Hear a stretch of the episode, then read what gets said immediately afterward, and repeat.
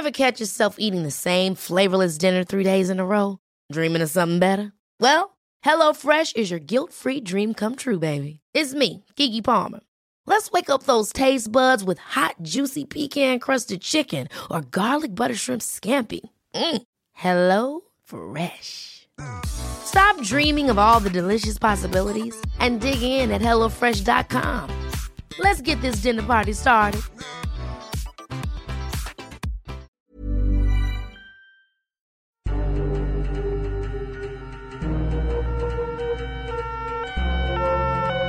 Les grandes affaires criminelles de nos régions, les grands procès, les cold cases, les témoignages, les décryptages, des récits, crimes et mystères, des Alpes jusqu'à Marseille, c'est le podcast fait divers du Dauphiné libéré.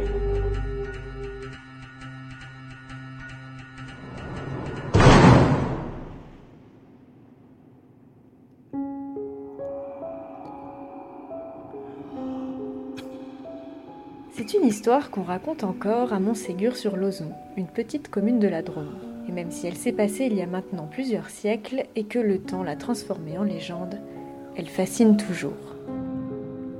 Ce 25 juin 1715, elle était l'objet de toutes les attentions. Vêtue de sa longue robe en soie, parée de ses plus beaux bijoux, Lucie de Pracontal attirait tous les regards. Cette journée était la sienne. Elle célébrait ses noces avec le vicomte de Quinsonnas. Mais cette union ne se passa pas comme prévu. Au milieu de la fête, la jeune Lucie disparut mystérieusement. On ne la retrouvera que 30 ans plus tard. C'est une belle journée d'été au château de Montségur-sur-Lozon.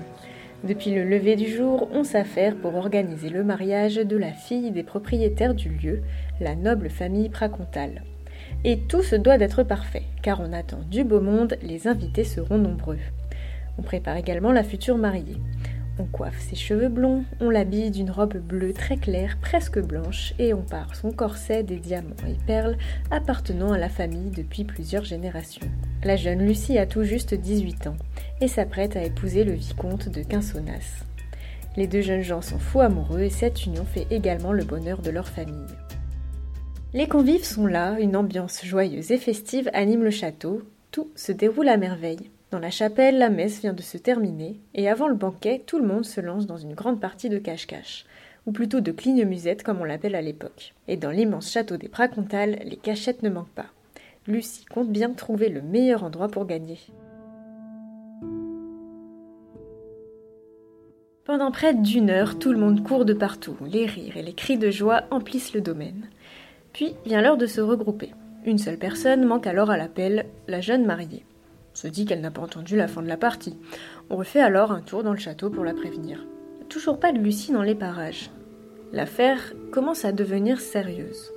On se met à fouiller en détail le jardin, ouvrir toutes les portes, inspecter le grenier, les souterrains, les écuries les remparts. Lucie reste introuvable. La panique gagne l'assemblée. Tout le monde se mobilise. Son mari crie son nom, sa mère, éplorée, supplie le personnel de lui ramener sa fille. Les paysans inspectent les fossés et les alentours en vain. Cela fait maintenant plusieurs heures que la mariée ne réapparaît pas. Alors, on élargit les fouilles encore au-delà du château. Bâti au Xe siècle, il est au sommet d'un coteau rocheux perché à 185 mètres d'altitude. Madame de Pracontal se persuade que sa fille s'est trop éloignée et, emportée par l'euphorie du jeu, a glissé dans le ravin. Après tout, l'accident est plausible. Deux personnes ont déjà perdu la vie à cet endroit. En contrebas, on écarte alors les broussailles, on regarde dans le lit de la rivière. Les recherches ne donnent rien. Aucun signe d'une chute, aucune trace de sang, aucun lambeau de robe. On apprend que des bohémiens campent dans les environs. Aurait-il pu enlever Lucie? La maréchaussée de Saint-Paul, trois châteaux, se rend sur place. Après un interrogatoire musclé et une enquête, il semble être innocent. Personne n'a rien vu ni entendu. La nuit tombe, puis plusieurs jours passent les chances de retrouver la jeune mariée en vie disparaissent. Ses parents, dévastés par le chagrin, quittent le château. En partant, sa mère fait ériger une croix en pierre au bord du ravin en mémoire de sa fille. Ils partent vivre à Valence, la marquise entre en retraite et se dévoue aux œuvres pieuses et charitables. Pendant trente ans, la bâtisse est inoccupée, tombant peu à peu en ruine. Seul le gardien reste. Il vit désormais avec sa famille et son chat. Il raconte de temps à autre aux voyageurs qui s'arrêtent au château l'histoire de la mystérieuse disparition de Lucie. Le 17 septembre 1747, il accueille le vicomte de Rabastins. Âgé d'une vingtaine d'années, il visite le Dauphiné avec une poignée d'amis et décide de faire une halte à Montségur-sur-Lozon. Accompagnés par le gardien, les jeunes gens visitent la demeure, délabrée par endroits, et se font compter le drame qui a frappé les Pracontales. Ce jour-là, le temps est encore très ensoleillé et la chaleur est écrasante. Dans la soirée, le ciel se couvre et un orage éclate. Tout le monde se réfugie alors à l'intérieur. Pour patienter jusqu'à la fin de la tempête, le vicomte de Rabastins et ses compagnons décident de lancer une partie de cache-cache. À croire que le destin de la malheureuse Lucie ne les a pas effrayés. Comme elle, le vicomte prend le jeu très au sérieux. Il arpente chaque couloir, pièce et angle du château et trouve un recoin dans lequel il se glisse. Il a à peine le temps de s'accroupir qu'il entend un de ses amis arriver dans sa direction. Il se colle à la paroi, tente de se faire le plus petit possible, essaye de disparaître entre les vieilles pierres. C'est alors qu'il sent quelque chose bouger dans son dos. Sous sa pression, le mur est en train de s'ouvrir. Et découvre alors que derrière lui se dissimule une pièce secrète. Piqué par sa curiosité, il avance de quelques pas mais à la seconde où il lâche la porte, elle se referme lourdement derrière lui. Il entend son ami s'approcher.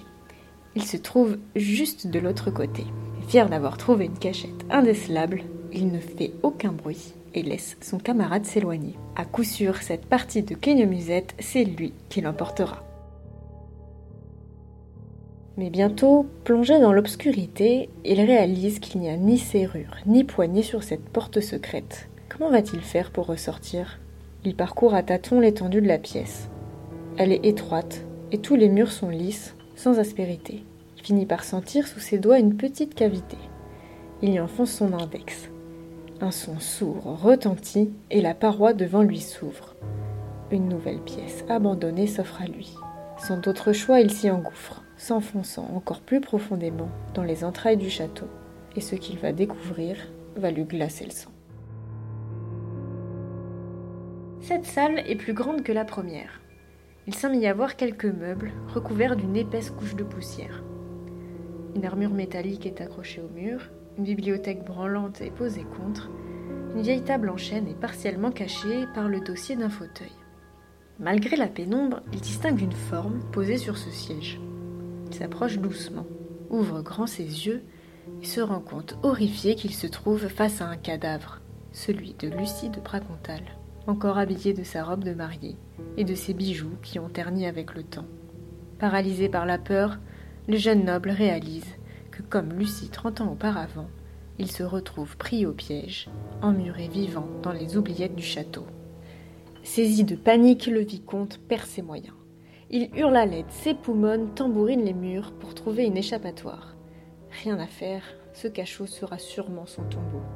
Désespéré, il lève les yeux au ciel et observe l'unique ouverture. Un mince soupirail verrouillé par des barreaux perce le plafond. Un filet de lumière s'en échappe.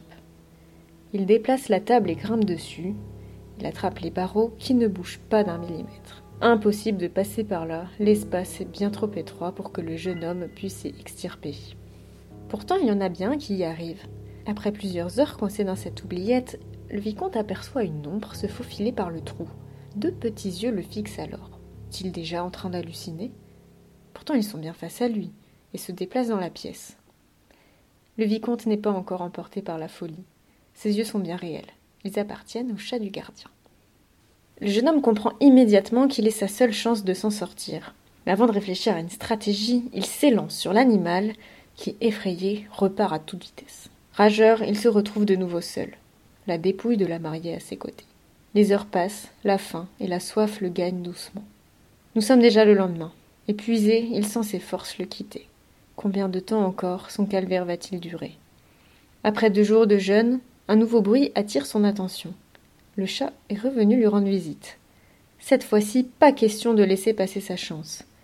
Il s'avance doucement, pas après pas, et lorsqu'il est tout près du félin, lui bondit dessus et parvient à lui nouer son foulard autour du cou. À la minute où il est libéré, l'animal s'enfuit de nouveau et retourne vers son maître. Mais en passant devant les compagnons du vicomte, ces derniers comprennent que leur ami encore en vie n'est pas loin. Ils suivent alors le chat et découvre le soupirail. Le vicomte est bien là, évanoui sur le sol. Il se met à chercher la porte. Mais par où a-t-il bien pu passer? Impossible de mettre la main sur le passage secret. Le groupe d'amis s'arme alors de piques et de pioches et retourne au soupirail pour y arracher les barreaux. Ils arrivent à agrandir l'ouverture et y glissent une échelle. Le vicomte, inconscient, est extrait jusqu'à la surface. Il reprend peu à peu ses esprits, encore sous le choc de ce qu'il vient de vivre. Malgré lui, il vient de retrouver Lucie de Pracontal, trente ans après cette fatale partie de cache-cache. Il aura donc fallu attendre plus de trente ans pour percer le mystère de la disparition de Lucie. Mais est-ce que le château de Montségur sur Lozon cache d'autres secrets? Gisèle Clément, la présidente de l'association de sauvegarde des sites et du cadre de vie de la commune, nous raconte l'histoire de ce lieu chargé de légendes. Ce château avait été construit donc euh, en 737 et il a été occupé par le baron des Adrets. Et alors ce baron des Adrets, c'était quelqu'un qui était cruel, qui était mauvais, qui était, c'était, qui était protestant et qui se bagarrait avec les catholiques, bien sûr. Enfin, c'était truc. Et donc, apparemment, pour pouvoir s'échapper, si, si quelqu'un rentrait dans son manoir, il avait fait installer euh, ce cachette. C'était un mur qui, suivant où on appuyait, qui, qui s'ouvrait, bon, ça, et puis après, ben, vous pouviez plus en sortir. Enfin, vous en sortiez si vous saviez où il fallait appuyer, quoi. C'était, voilà. Donc, ça, ça viendrait de, là, et ce serait là que Lucie se serait cachée et aurait appuyé malencontreusement sur le, bouton ou sur l'espace qu'il fallait pas, ne pas appuyer et qui, qui serait resté enfermé. Donc, il y avait un moyen de re-ressortir. Alors, il y avait un moyen, ben, c'est-à-dire que pour le baron des Adrets, il y avait un moyen d'en ressortir. Il savait son moyen. Alors après, il y avait eu une autre histoire, parce qu'il y avait, il y avait un alchimiste aussi qui serait là, qui ferait des essais, donc il se serait mis là-dedans. Mais bon, c'est, c'est un peu comme la légende de Lucie. Mais apparemment, euh, le baron des Adrets, c'est sûr, lui, il y a, il y a habité dans ce château, hein. ça c'est sûr, dans ce donjon. Parce qu'au départ, c'était un donjon hein, qui avait été construit. C'était quelque chose d'assez petit. Hein. Voilà. Et c'était, ça a été construit. Euh, la chapelle a suivi après euh, au XIe siècle, quoi. La chapelle là de Saint-Félix qui est à côté. Ça a tout été fait à peu près. Le, château a commencé à se, construire en 737. À part cette cachette, il n'y avait pas grand-chose. Hein. C'était bon, les habitants, euh, euh, les habitants étaient dispersés le long du Lèze et eux, ils avaient construit ce donjon. Donc, il a été habité par les Adémars de Monteil. C'est eux qui l'auraient fait bâtir. Et c'était un petit, c'était pas quelque chose d'important, hein. Après, plus tard, euh, le château, mais alors plus tard, dans les années 50, il y a un ermite qui est venu s'installer, les gens l'appelaient le père Ménard, donc qui s'était installé et qui faisait visiter le château et qui racontait bah, des choses. Et les gens venaient le voir. Moi, je me rappelle, étant gamine, j'habitais Valréas et j'avais une copine qui habitait Montségur, j'étais venue pour la fête du village. Et euh, quand on montait au château, ben, il fallait pas qu'on trouve le père Ménard parce qu'on en avait peur, quoi. Vous voyez voilà. Et aujourd'hui, le château, il en reste quoi? Rien. Il reste un rempart où il y a l'étoile du Félibre là qui est qui implantée dessus donc des, poètes provençaux. Et puis bon ben il y a la chapelle quand même hein, qui est quand même qui a été euh, qui a été assez restaurée et qui est encore en bon état. C'est là où on fait quand même bon elle est désacralisée cette chapelle mais on fait parce que avant c'était la chapelle du c'était l'église du village parce que le village de Montségur était autour les gens après sont venus se mettre autour du château suite aux invasions qui pouvaient se passer dans toute la vallée du Rhône donc euh, c'était l'église du village et puis bon après bah, les gens sont partis dans, la plaine hein, quand euh, toutes ces invasions sont terminées, sont partis dans les plaines et donc l'église euh, bon était un petit peu abîmée et donc ils l'ont désacralisée et parce qu'à Montségur on a quatre chapelles donc les sacrements sont partis à la chapelle Saint-Jean avant d'aller dans l'église qui a été construite beaucoup plus tard. Donc on a encore à l'heure actuelle la chapelle où on fait des concerts, où on fait pas mal de choses dedans pour faire vivre le vieux village. Et est-ce que euh, l'histoire de Lucie, elle attire euh, des visiteurs, des curieux? Oui, ben, elle attire les curieux. Bon, alors il y a ceux qui, qui sont très intéressés par tout ce qui est euh, ancien temps et qui ont lu des, des tas de choses. Et puis, ben, par, par aussi les informations qui ont pu être données. Voilà, mais c'est vrai qu'il y a beaucoup de gens qui nous parlent de la légende de Lucie. On avait fait en plus à une époque, on faisait du, du théâtre aussi là-haut, et donc on avait joué deux ou trois fois la légende de Lucie. Bon, les gens ne montent pas forcément parce que bon, il y en a qui montent pour voir l'église, la, la chapelle romane, hein, c'est sûr. Mais bon, euh, Lucie, ça fait partie de leurs envies de savoir. L'autre jour, j'ai un monsieur qui m'a dit bon, ben alors vous allez m'expliquer maintenant, euh, c'est vrai ou pas? Ben j'ai dit écoutez, monsieur, c'est une légende. Je n'y étais pas. je n'étais pas né. Donc chaque chacun prend ce qu'il veut dans une légende, garde ce qu'il veut et se fait sa propre sa propre estimation de l'histoire. La, la version que que j'avais que j'ai aussi, c'était que c'était bon, c'était le jour de son mariage qu'elle aurait, mais elle n'aurait pas joué à cache-cache. Elle serait partie euh, avec euh, des copines, euh, ramasser des fleurs, enfin bon, je sais pas. Alors le coup du cache-cache aussi, ça m'a bien fait rire là quand j'ai lu un truc, parce que bon, l'ancien président m'avait donné pas mal de papiers. C'était aussi que quand il y avait des fêtes comme ça, les jeunes aimaient bien jouer à cache-cache parce que quand ils étaient dans les fourrés, il pouvait arriver des choses qu'ils ne pouvaient pas faire devant les parents. J'avais trouvé ça rigolo. La pauvre mariée, euh, bon, si elle n'a pas consommé son mariage, et on l'a jamais retrouvée. on l'a retrouvée, retrouvée un peu tard. on va dire. on l'a retrouvée un peu tard, elle était sèche, la pauvre. et son futur s'était tué, était parti à la guerre et était mort. Euh, à la guerre. Dans la légende, j'ai lu un truc, c'est qu'il y avait des gitans qui étaient, qui étaient des gitans, des bohémiens. Des bohémiens, ouais. On disait pas tellement des gitans, des bohémiens qui étaient euh, dans le coin. Donc on s'est dit, c'est les bohémiens qui l'ont enlevé pour euh, pour prendre ses bijoux. Pour... Et puis finalement, ben, les bohémiens, euh, ben non, la marquise, elle a dit non, non, c'est pas possible, ça peut pas être ça. Et une des bohémiennes lui avait dit qu'elle retrouverait sa fille un jour. Donc 35 ans après, elle l'a retrouvée, mais malheureusement... Elle n'a pas précisé en quel état. elle n'avait pas pu lui préciser si elle serait vivante ou morte. Voilà ce que j'ai lu hein, sur, le, sur mon papier à moi. Donc euh, voilà, elle, elle, a bien été retrouvée, mais bon, pas, pas comme elle aurait aimé la retrouver. La mariée emmurée vivante n'a pas fini d'alimenter les fantasmes. Histoire vraie ou pure légende, seules les ruines du château détiennent la réponse.